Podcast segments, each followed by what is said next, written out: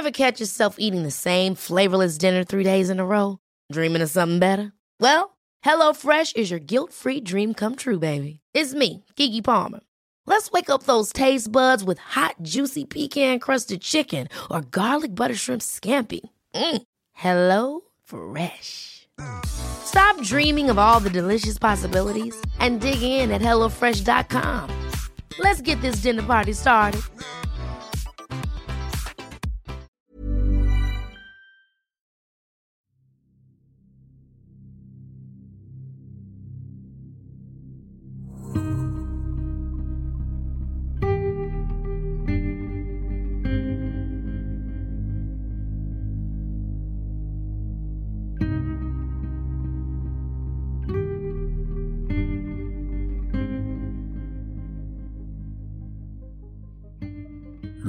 Enterarse de la captura de Lucas, Ken y Debbie decidieron llegar al fondo de los extraños sucesos en los que se vieron envueltos. Pero los mensajes, lejos de esclarecer lo que estaba pasando en 1521, solo comenzaron a complicar más la historia en 1985. Y al parecer, también en el futuro. Esta es la historia de los mensajes de Dudleston, parte 2, 2109.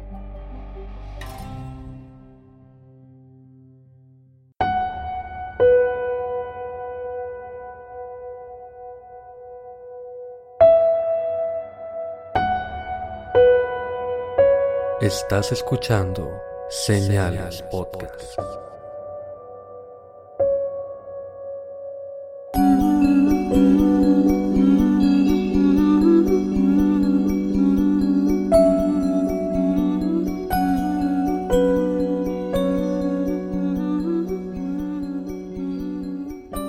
Buenas noches, gracias por acompañarnos en un nuevo episodio de Señales Podcast.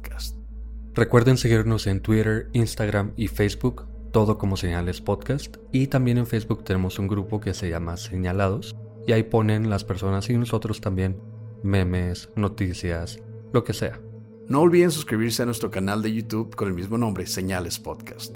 Denle suscribir, campanita y manita arriba a cada uno de los videos que vean. También comenten, déjenos sus sugerencias, lo que pensaron del episodio, lo que sea intentamos responder, o los leemos al menos. Y por cierto, hablando de eso, me puse a leer los comentarios del episodio anterior, del primero de Doddleston, y hay algunas personas que dicen en un procesador no se puede guardar, pero creo que no dejamos muy en claro que es el procesador de texto. Como Word, como un blog de notas, no es el procesador de la computadora, sino el procesador de texto. Nada más para dejarlo en claro. Para platicar nerd aquí. Y también al final voy a platicarles de dónde sacamos este tema porque tengo que dejar claro que no fue el libro, el libro es un libro que cuesta 500 dólares, obviamente no lo iba a comprar. Y esto va a tener su parte dentro del episodio porque hay unas cosas que me gustaría haber leído de primera mano, pero al final les platico dónde pueden escuchar un poquito más y dónde salió este tema. How would you like to look five years younger? In a clinical study, people that had volume added with Juvederm Voluma XC in the cheeks perceived themselves as looking five years younger at six months after treatment. Look younger, feel like you. Add volume for lift and contour in the cheeks with Juvederm Voluma XC. Reverse signs of aging by adding volume to smooth laugh lines with Juvederm Volure XC. For important safety information and to find a licensed specialist, visit juvederm.com. That's J U V E D E R M.com. Not for people with severe allergic reactions, allergies to lidocaine, or the proteins used in Juvederm. Common side effects include injection site redness, swelling, pain, tenderness, firmness, lumps, bumps, bruising, discoloration, or itching. There's a risk of unintentional injection into a blood vessel, which can cause vision abnormalities, blindness, stroke, temporary scabs, or scarring. Talk to a licensed specialist to find out if it's right for you. Y ahora vamos con el episodio de hoy, la segunda parte de Dudleston, 2109. Para recapitular, Ken y Debbie contactaron a la Sociedad de Investigación Psíquica, quienes ahora intentaban averiguar qué pasaba en la casa. Luego Lucas fue arrestado y encerrado en un calabozo, acusado de brujería y herejía, aunque ya sabemos que Lucas es un seudónimo. Pero Ken y Debbie se hicieron pasar por demonios y amenazaron al sheriff de condenar su alma al infierno si no liberaba a Lucas. Mientras tanto, gracias a este amigo que mandaba mensajes mientras Lucas estaba encerrado, nos enteramos de que las personas en 1521 intentaron mover la caja con luces, como le decían, para mostrársela al sheriff. Pero cada vez que alguien intentaba tocarla, la caja o computadora, desaparecía. Solo en presencia de Lucas es que ésta tomaba forma sólida. Y aquí sale una duda que hay muchas a partir de este momento, pero se supone que tanto el amigo como Lucas pueden ver la máquina. Probablemente Lucas es el que la traiga como a, al mundo real, pero esto no explica cómo es que el sheriff puede hablar a través de la máquina y supuestamente Lucas no está en el lugar. Entonces hay como una pequeña contradicción de que no pueden ver la máquina aunque ya la utilizó el sheriff y ya la utilizó el amigo. Bueno, es que sí podían ver la máquina pero no podían tocarla. Pero si ya la vio el sheriff, ¿qué más evidencia necesitan para que la quieren mover? Simplemente digan, vengan, aquí está la máquina. O la pues, caja. Le tenían miedo al demonio. Tal vez, pero... Bueno. En fin, luego de platicar con el sheriff, que la puede usar, para sorpresa de todos, la amenaza de Kenny Debbie funcionó. El sheriff liberó a Lucas, nada tonto porque estaba su alma de por medio, pero lo liberó bajo arresto domiciliario y supervisión. Sigue estando en problemas, sigue estando acusado de brujería y herejía con pena de muerte, pero al menos está en su casa. Sí, el miedo no anda en burro. Le tenía miedo. Entonces supongo que fue la primera vez que hubo arresto domiciliario en los 1500. bueno, pero al menos ya Lucas está no libre, pero al menos no lo van a matar en este momento. Y Lucas se vuelve a comunicar. El siguiente mensaje decía. Me doy cuenta de que no me han traicionado. Y aunque me acusaron de brujería, sé que en verdad eres mi amigo. Tengo demasiado cariño por ti y sé que no traicionarían la confianza que tenemos. Creo que saben cuál es mi fortuna. Pero no sé qué puedas hacer por mí, querido amigo. Debe haber alguna manera en tu tiempo de ayudarme con mi destino, pues solo veo la inquisición de la justicia en mi cuello. Y en estos mensajes recientes, teniendo en cuenta que sigue acusado de brujería y todo esto, él nos dice que empezó a escribir un libro en 1521 que está documentando todo lo que ha estado pasando y le pide a Kenny Debbie que lo hagan también en 1985. En fin, para abril de 1986, meses luego de liberar a Lucas, la comunicación ha sido muy intermitente. Probablemente porque Lucas está bajo supervisión, pero de pronto la computadora recibe otro mensaje. Y este dice, mi querido Peter. Que este es amigo de Ken que le está ayudando con las traducciones. Mi querido Peter, ¿qué se puede hacer? No puedo siquiera estrechar tu mano antes de mi sentencia de muerte, pero al menos necesito tus palabras antes de despedirme. Pero también en este mensaje dice, ustedes dicen que su tiempo es 1985. Yo pensaba que su tiempo era también 2109, como su amigo, quien me trajo la caja con luces. ¿Qué? Aquí. Lucas está recibiendo mensajes de 1985 por Ken y Debbie. Y de pronto, al parecer, nos menciona que está recibiendo mensajes de 2109. Es entonces que Ken se molesta con todo, básicamente. Tienen meses platicándole en 1984, 1985, y de pronto Lucas les pregunta si son de 2109. ¿Con quién ha estado platicando Lucas? ¿Quién dice ser que es del 2109? Ken y Debbie no tienen idea de qué hacer y dudan mucho preguntarle a Lucas porque probablemente él tome mucho tiempo para responder o tal vez está demasiado confundido para explicarles qué está pasando. Así que hacen lo más lógico posible. Sí, porque aquí la lógica es lo que está guiando esta situación. bueno, en su situación, Ken se sienta en el escritorio y escribe en la computadora un mensaje muy sencillo que simplemente dice, llamando a 2109, guion, signo de pregunta. Luego se van un rato a esperar respuesta, como siempre, lógicamente.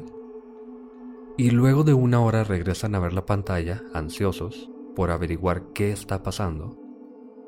Y encuentran un mensaje totalmente diferente a los demás, no en inglés antiguo, y todo en mayúsculas. ¿Qué dice?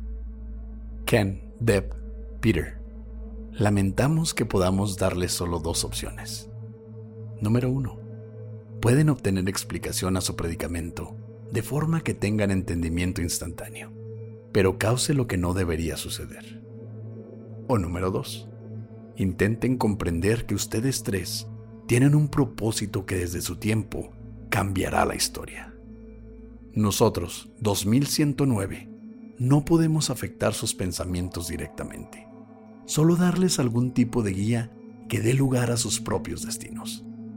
Todo lo que podemos decir es que todos somos parte del mismo Dios, sea lo que Él o eso sea. Entonces Ken, totalmente harto de todo lo que está pasando de esta broma, él está convencido de que es una broma ya, porque lo de Lucas probablemente tiene un poco de sentido para él en su cabeza. Güey, tienes ocho meses acostumbrándote a que primero pensabas que era un poltergeist, luego piensas que una persona del pasado te está llamando, te está mandando mensajes, te adaptas a la idea de que no es una broma, llegas a pensar que tú eres la broma para la persona del pasado. Ya cuando por fin te das cuenta de que no estás loco, ¡pum! El futuro. Terminator, güey.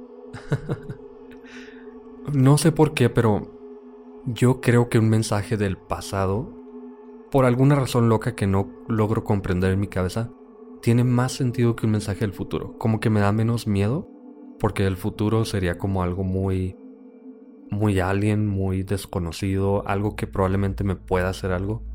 Y alguien del pasado es alguien a quien yo probablemente pueda simplemente alejar con un celular, un encendedor o no sé. Creo que una persona del pasado es alguien a quien tendemos a ver como alguien sin poder, y alguien en futuro, una persona o una entidad o lo que sea, que podría hacernos daño.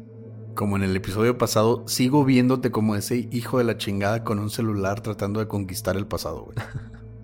y lográndolo, lo peor de todo. Pero, ¿crees que tiene sentido lo, que te digo? Sí, se, ve más inofensiva esa gente. ¿Por qué? Porque nosotros con más tecnología, como nosotros entiendo el miedo que le tendría la persona del pasado al Pepe del presente. Exacto y tú te convertirías en esa persona del pasado con una persona del futuro. Exactamente, entonces Ken y Debbie y Peter pasan de ser ellos en el presente a ser básicamente los Lucas de 1985. Yo creo que Ken, más que pensar que es una broma, comienza a tener mucho miedo.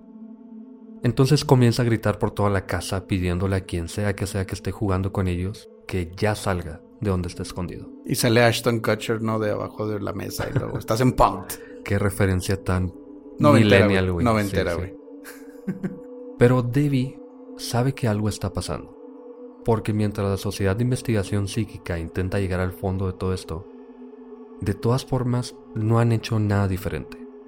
Siguen apareciendo los mensajes sin explicación, como con Lucas, y ahora bajo vigilancia de la sociedad. En fin, deciden no comunicarse mucho, probablemente cansados de todo esto. Además, más o menos por abril, celebraron la Pascua y durante una semana no prendieron la computadora siquiera. Pero la actividad poltergeist comienza de nuevo y ahora mucho más fuerte. Una de las imágenes que puse en Instagram y en la página también muestran, muestra cómo se encontraron los muebles un día que llegaron a su casa, por ejemplo. Hay un sillón encima de otro sillón, encima de otro, todos en una esquina. Podrían haberlo hecho ellos, pero si es que es algo poltergeist, es algo bastante fuerte. Sobre todo cuando todos estos sucesos pasan cuando están dormidos o cuando dejan la computadora sola. Se salen de la casa, pero siguen vigilando estos fraudes de la asociación psíquica, que la verdad no puedo decir en serio ese, ese nombre, pero sí, siempre hay gente vigilando que no se meta nadie a la casa. Y se checó por todo dentro de la casa y no hay nadie ahí. Entonces esto sí, sí te aterra, la verdad. Y ese es uno de los detalles que mencionaba que no pude como que investigar más por no tener el libro. Aparentemente la sociedad tiene micrófonos intentando escuchar cuando alguien presione las teclas o se meta a la casa o algo así. Pero deberían poder tener alguna grabadora, de, aunque sea de VHS apuntando hacia la pantalla. No hay un indicio en el material que obtuve para este episodio en que lo hicieran, pero no puedo decir que no lo hayan hecho. Así que la sociedad o es totalmente inepta o realmente está pasando sin poder investigar cómo está pasando. Estás dudando de la veracidad de la sociedad de psíquicos, Pepe. Tal vez. Pero no solo eso. Otro día, mientras Ken estaba con Peter, Debbie de pronto recibió una llamada a las 11 de la mañana. Y cuando fue a contestarla, descubrió escrituras con tiza en el suelo. Pero estas estaban en latín. Así que Debbie les llamó a Ken y Peter, quienes llegan solo unos minutos después. Y para fortuna de ellos, Peter sabe leer latín. Qué casualidad que también pueda leer latín aunque cuando me hice la pregunta dije, ok, él sabe leer inglés antiguo. Probablemente no esté tan alejado el que sepa hablar latín porque tal vez es parte del oficio, no sé. ¿Es un lingüista?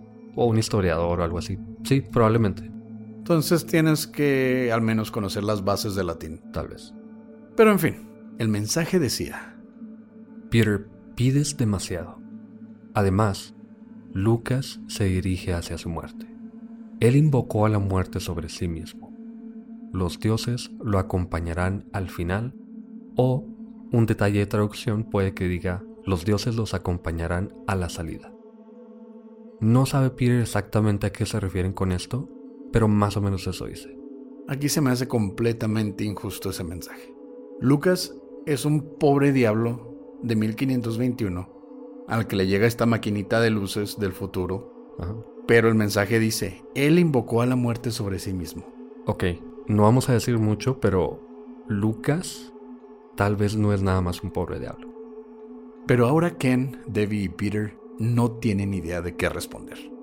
Simplemente no saben qué está pasando. Y Lucas ya no ha dicho nada. Mientras, más mensajes siguen llegando de parte de 2109. Pero los mensajes no parecen tener sentido alguno. Uno de ellos decía, Sus preguntas serán respondidas. Poder insuficiente. Ken responde preguntando si podrían ayudar en algo o que les digan qué poder necesitan o energía o lo que sea, y como respuesta recibe, Ve a dormir a solas. En inglés este mensaje pudo haber sido dirigido a todos o nada más a él, así que Ken pregunta a quién se están dirigiendo y escribe yo o ella. Luego unos minutos revisan la computadora y encuentran que se había borrado el yo. Es decir, ella o Debbie debía irse a dormir a solas en la casa. A ver, ¿no lo recomendaría? No. no. Ya esto pasa de ser una broma a probablemente querer hacerle daño a Debbie. Obviamente, yo no lo haría como dices tú, pero Debbie está de acuerdo pues es que realmente, aunque hayan visto todas estas cosas pasar en la casa, no se les ha hecho daño alguno. Y cada vez que cooperan con los mensajes, pues tienen más respuestas a sus preguntas. Por tanto, sí lo veo un poco más plausible, pero aún así... O sea, no, güey, no te quedas sola en la casa. pero aparte de Vi, por estos sueños que tenía, por... porque ella es quien descubre el mensaje en latín también, ella parece tener una conexión mucho más fuerte, mucho más como espiritual, a Lucas o, o 2109 o quien sea. No sé en qué momento pasamos de que fuese la computadora a que ahora sea el escritorio, porque Lucas puede ver lo que dejan en el escritorio, no nada más en la computadora. Como la foto del jaguar. Ajá, exactamente. Y ahora pasamos a que Debbie es el canal de comunicación. Entonces hay una mezcolanza aquí muy extraña de poltergeist, de viaje en el tiempo. Viaje astral. De viaje astral, exactamente. No tengo idea de qué está pasando, pero Debbie parece que puede comunicarse o recibir comunicación. No olvides que Debbie tuvo ese sueño donde pudo ver a Lucas en persona. Sí, a eso me refería. Y trató de mover chingaderas y simplemente era un esperpento diabólico en el pasado. En fin, Debbie está de acuerdo y se queda a solas en la casa, mientras Ken se va a algún lugar. Luego, Debbie descubre otro mensaje en el procesador, este en latín. Así que le llama a Ken y Peter, y luego de un tiempo traducen el mensaje que dice, Peter, has dedicado días y noches a tu investigación. Esto es lo que desea él para sí mismo. Ese truco tuyo no me engaña. Con este mensaje, ahora se dan cuenta, es de la misma persona, poder, inteligencia o lo que sea que dejó el mensaje en latín en el suelo. No es ni de 2109 ni de Lucas. Al parecer, hay una tercera presencia comunicándose con ellos. Por si faltara alguien más. Sí.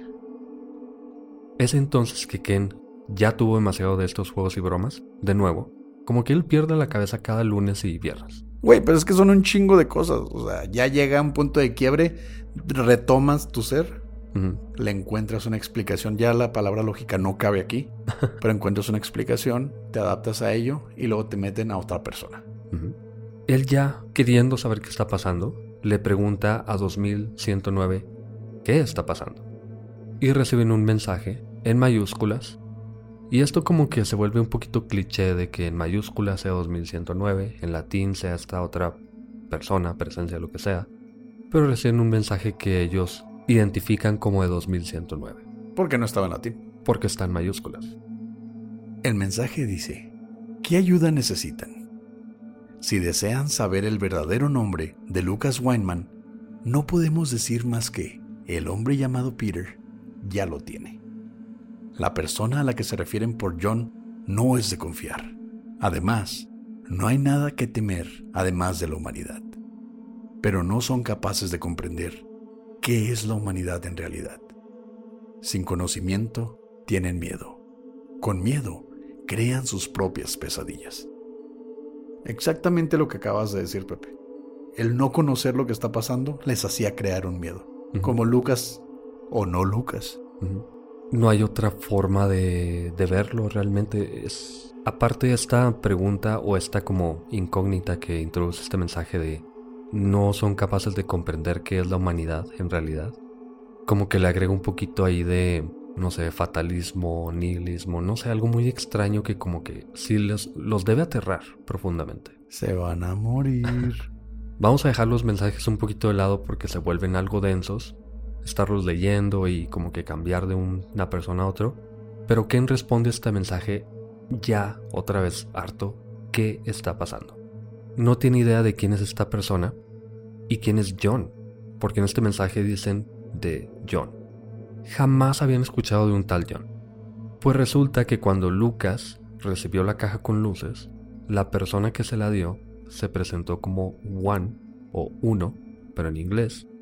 Pero él confundió el nombre One por John y lo empezó a decir así. Está más, más normal decirle Juan, ¿no? Sí, pero él es de Inglaterra, ¿cómo le va a decir Juan? Pero este güey es del futuro. Bueno, de todas maneras, Lucas, confundido porque una persona, pues, no tiene un nombre de número, le comienza a decir John, y ahora 2109 les está diciendo que no pueden confiar en él y que es su enemigo. Entonces parece, o al menos eso creo yo, que John fue enviado por 2109 a entregarle la máquina o la caja con luces a Lucas que ahora parece ser el nombre o número de un grupo de personas o una organización. Pero John posiblemente es un rebelde que intenta guiar a Lucas y a Ken en contra de los deseos de 2109. Y para hacerlo lo hace en latín. En pocas palabras, parece que hay un rebelde mandado por una organización del futuro, ¿para qué? ¿Quién sabe? Pero él decide ir en contra de su organización e intentar ayudar a Ken y a Lucas en contra de la organización. Pero no sabemos por qué pudo simplemente no entregar nada y punto. No entregar la caja de luces a Lucas y no meter a nadie en todo este problema. Pero entonces no tendríamos un tema tan interesante. Exactamente, no habrá un libro de todo este tema. Pero parece que eso está pasando. Esto me suena bien. 12 Monkeys. Me suena mucho a Bill and Ted, Aventuras en el Tiempo. Son cosas que ya hemos visto en películas y se repiten bastante. Pero Lucas, que ahora parece poder infiltrarse en la conversación, dice que él es quien le llevó la caja, es decir, John. Es por él que pueden tener sus conversaciones, incluyendo con 2109. y que 2109 parece bloquearlo de acceder a la caja por alguna razón. Así que Lucas tiene que comunicarse ahora por medio de carbón y papel que Debbie dejan al lado de la computadora. Ya no sabemos si 2109 es malo, porque bloquea a Lucas de comunicarse, pero no sabemos por qué. En fin, luego de algunos mensajes en carbón, Lucas deja uno que dice, Si no dices John, pero pones Tom, entenderás mi nombre. Y es también el lugar de casa de Peter. Entonces se dan cuenta de que Peter vive en un lugar llamado Howarden. Y al cambiar Lucas por Thomas, tenemos Thomas Howard. Es entonces que Peter recuerda que muchos meses atrás, cuando intentaban averiguar la verdadera identidad de Lucas, que por cierto no encontraron nada de él, él había estado en comunicación con un historiador local llamado Robin Peel, quien luego de mucho investigar les propuso el nombre de una persona del siglo XVI llamado nada más y nada menos que Thomas Howard. Pero nadie le dio mucha importancia, porque creían que él simplemente había confundido el pueblo en que vivía Peter. Pero no, Thomas Howard es exactamente la persona a la que buscaban. Entonces Lucas, o Thomas, sí existió. O alguien que tiene conocimiento del tal Thomas se está haciendo pasar por él. No quiero dejar esa duda de que sea alguien metiéndose a la casa de alguna forma, pero al menos Thomas sí existió. Ellos simplemente estaban buscando en el lugar incorrecto porque era un seudónimo. Y de esta persona hay registros. Hay registros de la universidad a la que Lucas dijo haber ido cuando ya les dio información real. Registros de su estadía en ese lugar por ocho años y también de haber sido expulsado de la escuela por no rechazar al Papa porque los protestantes estaban en el poder en ese momento. Y Thomas vivía justo en el lugar donde la casa de Ken está construida. ¡Pum! Plot twist. Pero Ken ahora está intrigado sobre esta conexión entre Lucas o Thomas, John y ellos. Debbie visita a Lucas, Lucas y John les escriben, etc. Sigo diciendo Lucas porque de pronto cambiar a Tom es muy, muy raro. Y 2109 les dice que son ellos. Básicamente son energías que ellos mismos están creando, toda esta actividad poltergeist, pero como le dan forma humanoide, entonces se les aparece o se les presenta en forma humana, llamado tulpa, un tulpa. Ya no tiene nada de sentido. Se están comunicando con alguien que dice ser 2109, que se comunica con Thomas o con Lucas, y ahora dice que nada existe y ellos son los que están creando todo esto, entonces está diciendo que nada es real. Lo que están diciendo ellos es que la actividad paranormal la están creando ellos, basados en toda esta comunicación con el pasado. Pero no tiene sentido que esta actividad paranormal escriba mensajes que sea de parte de alguien que sí existió en el pasado, pero ellos la están creando. Entonces como que implican los 2109, quien sea que sean ellos, que reciben estos mensajes de alguna forma y ellos los traen a la realidad en forma de mensajes. ¿Cómo? No tengo idea. Pero es al siguiente día que 2109 cambia su actitud completamente. Reciben un mensaje en mayúsculas básicamente amenazándolos con confesar si tienen el verdadero nombre de Lucas para rectificar el problema inmediatamente. Ken, ahora asustado, y para evitar más problemas, simplemente les dice, sí, sí tenemos el nombre. Nos los dijo en sueños y con carbón. Porque tiene sentido, supongo. Sí, porque ya. y 2109 enloquece. Manda un mensaje diciendo, si tan solo hubiesen escuchado, actualmente tienen a dos Lucas merodeando por su hogar. Si en algún momento estas entidades fuesen a encontrarse, no podemos explicar la devastación que desataría en el continuum espacio-tiempo. Esto es Dark, la serie de Dark, te lo juro. Es Dark, es volver al futuro, es... es... Es tan cliché que no tengo idea si me convence más o menos. Pero continúa el mensaje. Debemos de tener la conversación con Lucas 1, pero no podemos interferir con Lucas 2 mientras averiguamos qué podemos hacer para rectificar el problema. deben ayudar brindándonos toda palabra comunicada por Thomas Howarden desde el momento en que reveló su verdadero nombre, palabra por palabra. Desesperación, gran rapidez, gran rapidez. si vieran la cantidad de humo que está saliendo de la cabeza de Pepe en estos momentos.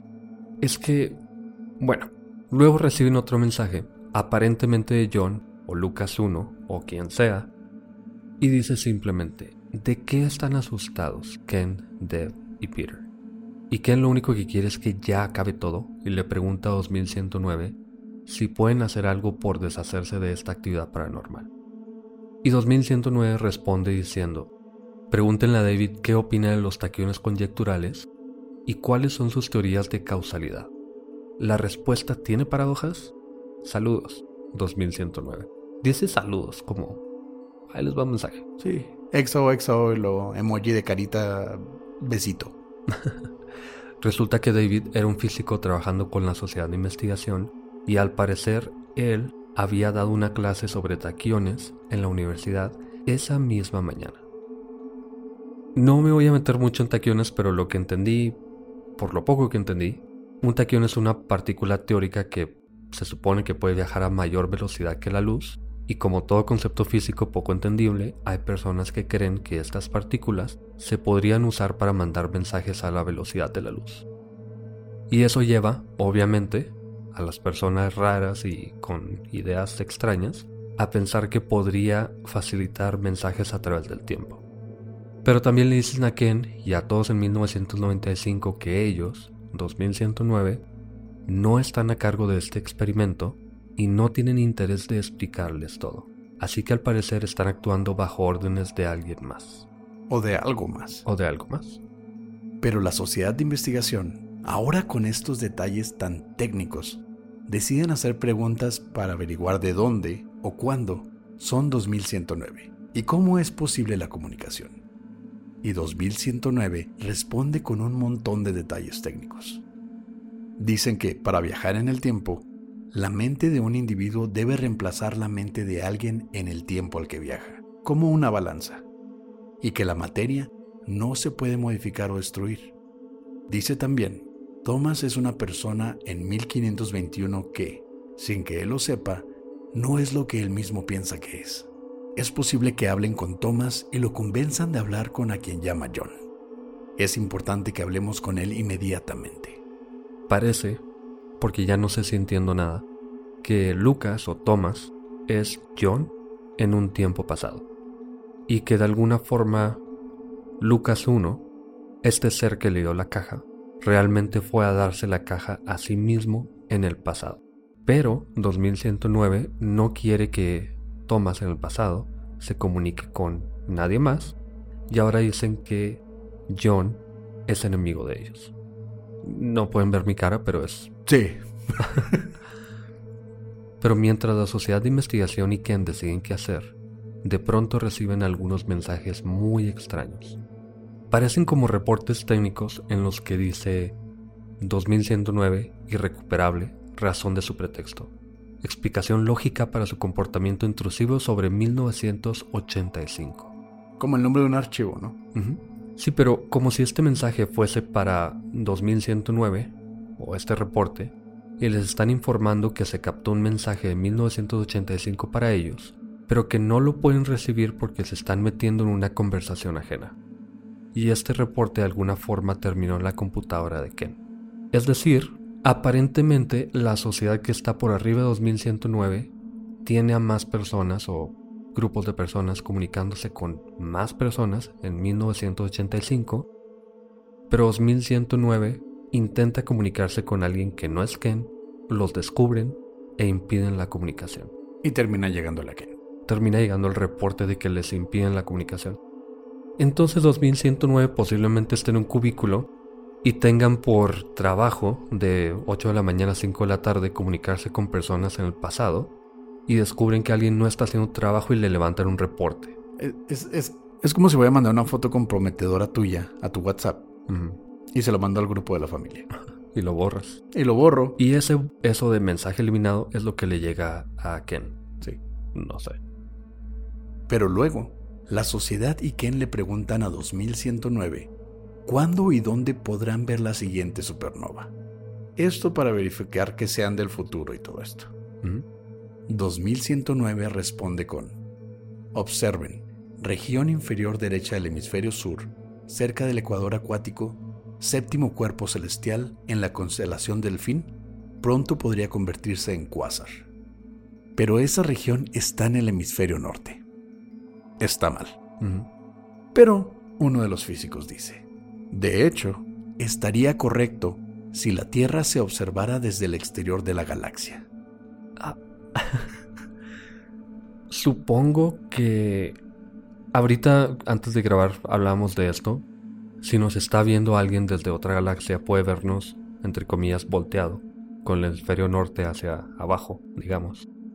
Pero no sé, si se están comunicando con los humanos, deberían tener alguna idea de a quién llamamos nosotros el hemisferio norte, ¿no? Si ya tienen toda esta información y todo esto, no tiene sentido que deban cambiar absolutamente toda la percepción del universo, pero supongo que es un buen pretexto para seguir creyendo en todo. Es entonces que 2109 les dice a todos en 1985. No saben si la realidad es cuando están despiertos o soñando. Solo entenderán la verdad cuando logren estar conscientes en ambas realidades. Básicamente ridiculizándolos por ser tan escépticos.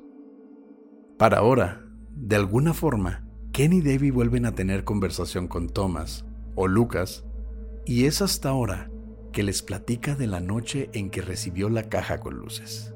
Esto lo esperaba desde hace mucho ya. Según Thomas, una noche su sirvienta Catherine dormía cerca de la chimenea.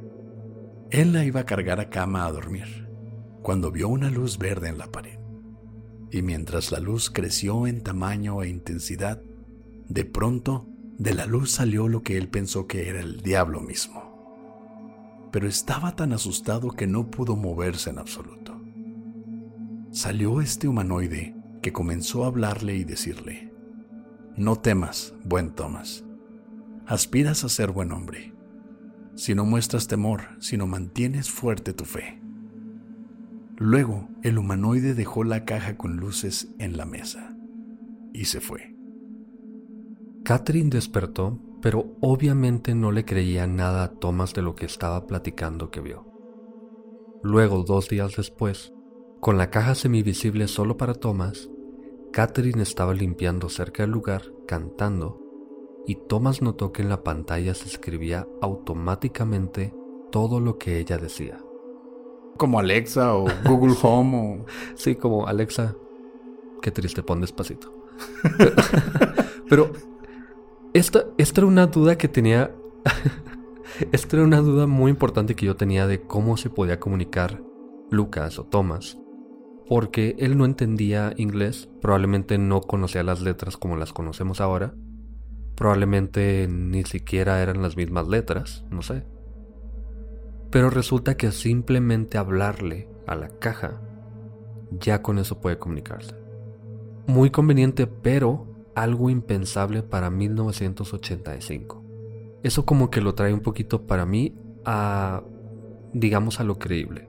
Porque imaginarte algo así en 1985 probablemente era demasiado. Era demasiado sci-fi. Y es como muy irónico que lo estemos diciendo hablando de mensajes del futuro y del pasado, pero como que este detalle es algo muy genuino. Lo que le da más veracidad, ¿no? Porque, como tú dices, en los ochentas veían los carros voladores, veían máquinas de escribir muy grandotas, pero nunca una dicción por voz. A lo mejor sí lo hacían, no sé, pero podrían haber puesto detalles que no se han hecho realidad, pero al menos esta forma de escribir ya sabemos que es real. Así que como que le da un poquito de veracidad para mí. Lo que me saca un poco de onda, o bastante, es que si era este tipo de tecnología que escribía lo que le decías, ¿por qué en los primeros mensajes había tanta mayúscula, minúscula, mayúscula, minúscula? ¿Se estaba descargando una actualización? No sé, no tengo idea. Es, es, buena pregunta, pero hay que saltar muchas, muchas inconsistencias, obviamente. Porque todo esto es enteramente consistente. Claro. Después de esto platicaron un rato y fue entonces cuando Thomas... Parece ser que después de esta explicación, Lucas ya se puede comunicar libremente con 1985. ya, ya le quitaron el bloqueo de WhatsApp. sí. Y de pronto, 2109 les dice, el experimento ha terminado. Esta es su última oportunidad de comunicarse con Thomas. Luego de un último mensaje de Thomas, 2109 mandó su último mensaje también, que decía, Ken, Dev y Peter, verdades son las pesadillas de una persona que teme. Lo que temen será su realidad, si así lo permiten. Crean en ustedes mismos. A salvo están los cuerpos del mundo en silencio. Mientras su especie no pueda penetrar nuestro mundo, estaremos a salvo. Voltea, bella florecita, voltea hacia el sol, ya que has de crecer y polinar. Pero la flor alcanza tan alto que marchita en la incandescente luz. El conocimiento será su progreso, pero su especie se acerca a quemarse los dedos. Indirectamente, ustedes pueden evitarlo. Saquen sus ladrillos, prepárense para construir. Entre comillas, escriban un libro. Gatito Gatito fue a Londres a buscar fama y fortuna.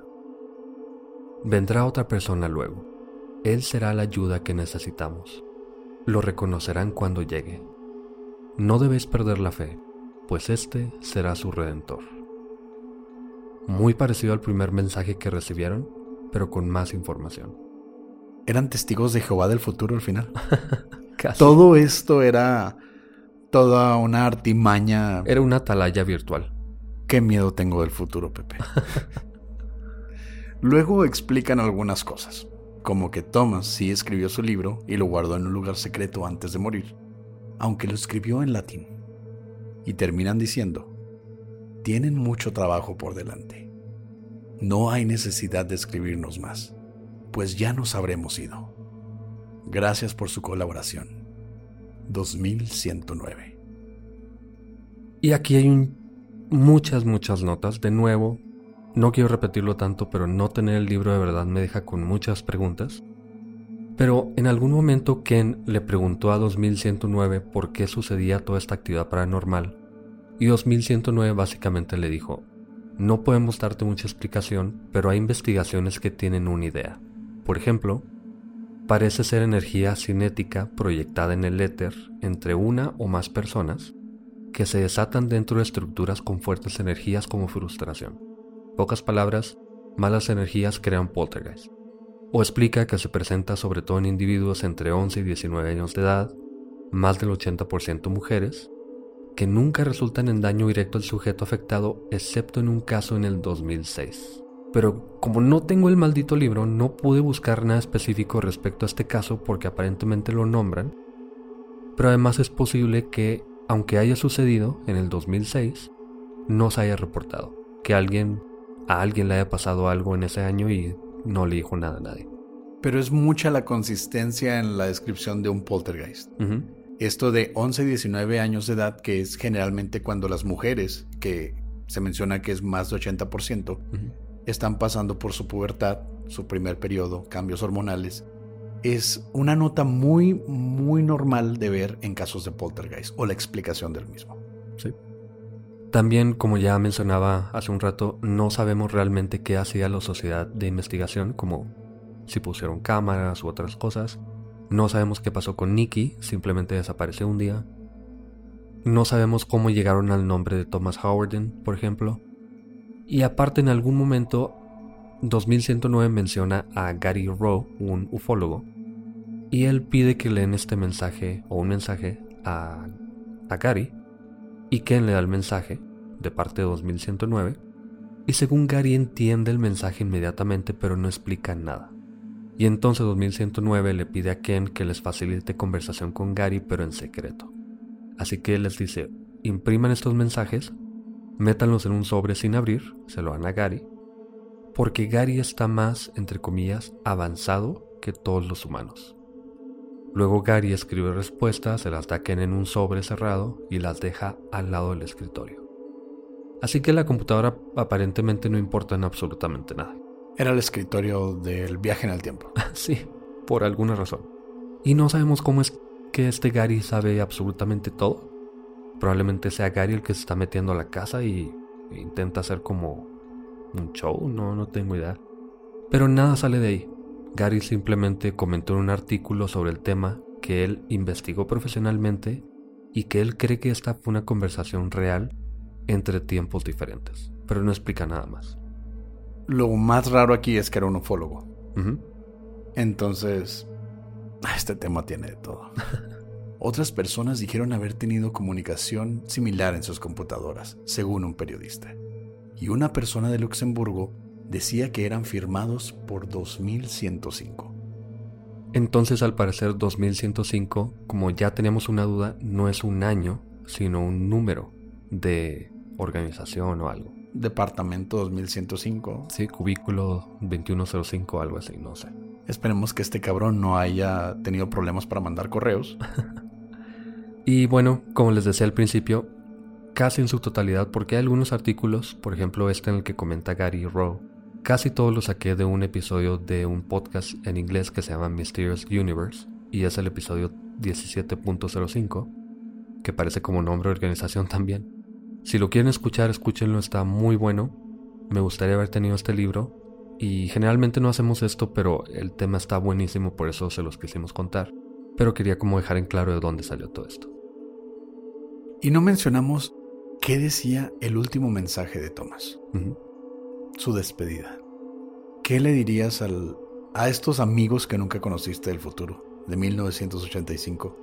Estas personas que te salvaron de la horca que fueron tus fantasmas, que te enseñaron de carruajes. Que no quedó tan claro que lo salvaran, ¿eh? porque nunca dijo que se salvara. Toda la gente de ese tiempo se moría hasta por un resfriado, entonces tal vez lo salvaron de la horca por dos semanas y luego le dio cólera. Y antes de leer el mensaje final de Thomas, se supone que Thomas escribe un libro. Él les dice, voy a escribir un libro, ustedes escriban uno, que es el que hace posible este episodio, Así que si hay una prueba de que existe realmente el viaje en el futuro, debe estar en un libro en latín escondido por ahí. Qué coraje sería que fueran a construir un estacionamiento, güey, y tumbaran todos los lugares en esa área y se fuera el libro ahí. Sería la única forma de hacer creer a Pepe en este tipo de cosas. Sí, pero ya sería un libro físico. En algún lugar debe estar este libro. ¿Dónde? ¿Quién sabe? La verdad, Pepe, no quiero echar a perder tus esperanzas, pero hoy mismo leí la historia de que, bueno, el reportaje que encontraron los restos del rey Enrique XIII cuando levantaron un estacionamiento. Entonces, no creo que tengamos muchas esperanzas de encontrar este libro. Pero sería impresionante, creo que cambiaría, si es real, si es que existe, cambiaría la forma en la que la humanidad existe. Sí, totalmente. Pero sin hablar de cosas tristes y vámonos a lo más triste. ¿Qué decía el último mensaje de Thomas? Algún día, querido amigo, nos sentaremos todos en mi mesa a tomar vino y conocernos a orillas del río Oxford. Y leeremos los libros del otro. Ustedes escriban un libro sobre esto, yo escribiré uno también. Aunque en su tiempo mi libro será muy viejo. Pero no iré con mi Dios hasta que esté escrito y entonces todos estaremos al fin conectados. Mi amor a todos ustedes. Los esperaré en Oxford. Gracias por escuchar Señales Podcast. Buenas noches.